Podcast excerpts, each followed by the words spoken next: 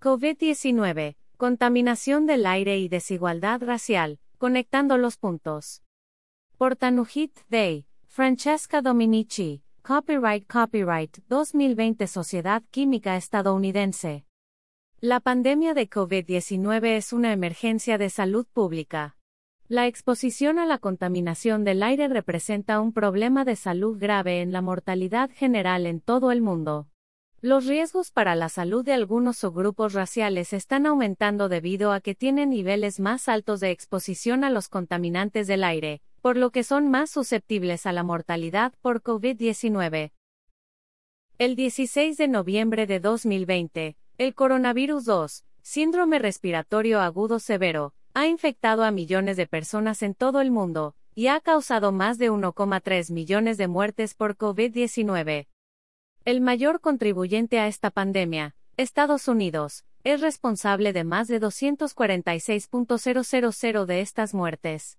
Estudios recientes han demostrado la conexión entre factores demográficos, raciales y ambientales y la mayor gravedad de los resultados de salud de COVID-19. Primero, los ancianos y las personas con múltiples afecciones clínicas tienen un mayor riesgo de hospitalización y muerte debido a COVID-19. En segundo lugar, existe una cantidad creciente de evidencia de que la exposición a corto y largo plazo a la contaminación del aire aumenta el riesgo de hospitalización y muerte debido al COVID-19. En tercer lugar, se ha documentado ampliamente que las disparidades raciales juegan un papel importante en esta pandemia, que se conoce como el color del coronavirus. Numerosos estudios han proporcionado evidencia consistente de que la exposición a corto y largo plazo a partículas finas, PM2.5, y otros contaminantes aumentan el riesgo de mortalidad y morbilidad por enfermedades como asma, enfermedad pulmonar obstructiva crónica, insuficiencia cardíaca coronaria, diabetes, disritmia, hipertensión, infarto de miocardio, afecciones respiratorias, neumonía e infección de las vías respiratorias superiores. Nuestro grupo realizó un estudio reciente que documentó una asociación estadísticamente significativa entre la exposición a largo plazo a PM2.5 y O3 y el riesgo de síndrome de dificultad respiratoria aguda entre los adultos mayores en los Estados Unidos. La mayoría de los pacientes con neumonía COVID-19 se incluyen en la definición de Berlín de síndrome de dificultad respiratoria aguda. También encontramos que el riesgo de mortalidad asociado con el mismo aumento de la exposición a PM2.5 a largo plazo es tres veces mayor para los afroamericanos. Además, entre los códigos postales con altos niveles de PM2.5, el 90% eran predominantemente afroamericanos. En resumen, los afroamericanos tienen un mayor riesgo de morir por la exposición al aire en la contaminación del aire, y los afroamericanos respiran constantemente niveles más altos de contaminación del aire. Realizamos un estudio a gran escala donde planteamos la hipótesis de que la exposición a largo plazo a PM2.5 puede aumentar el riesgo de muerte entre los pacientes con COVID-19.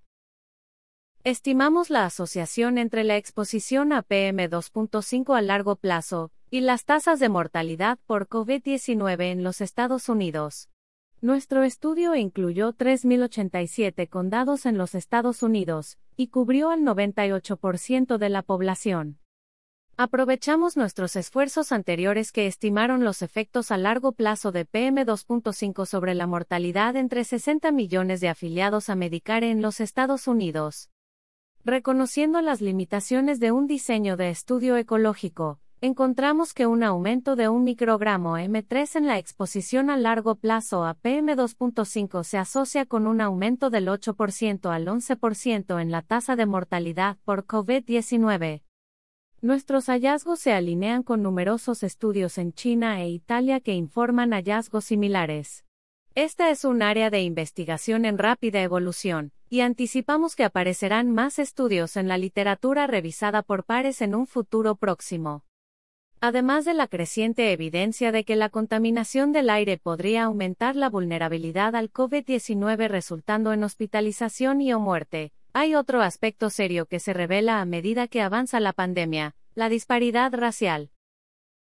El Laboratorio de Investigación de AP informó que existen grandes disparidades por raza. Las tasas de mortalidad de COVID-19 son más altas entre los afroamericanos y los indígenas estadounidenses en comparación con los blancos. Sin embargo, cuando se ajusta por edad, las tasas de mortalidad de los latinos eran mucho más altas que las de cualquier otro grupo. En nuestro estudio a nivel nacional, informamos que los condados que tienen una mayor proporción de residentes afroamericanos tienen un mayor riesgo de mortalidad por COVID-19. También encontramos un aumento del 45% en la tasa de mortalidad de COVID-19, IC, 32%, 60%, asociado con un aumento de una desviación estándar, por 14,2%, en el porcentaje de residentes afroamericanos. Los vecindarios desfavorecidos de Detroit, Chicago y St. James Parish en Louisiana han experimentado algunas de las tasas de mortalidad más altas del país por el virus. Por ejemplo, en Luisiana, el 70,5% de las muertes se han producido entre afroamericanos, aunque solo representan el 32,2% de la población del estado. La tasa de mortalidad por COVID-19 es seis veces más alta en los condados afroamericanos que en los condados blancos estadounidenses. Aunque estos son datos preliminares y se necesitan más estudios, el patrón de infección por el virus y la mortalidad resultante son innegables. Un estudio reciente de Sater Health muestra que después de ajustar por comorbilidades, las minorías son aún más vulnerables a los resultados adversos de COVID-19.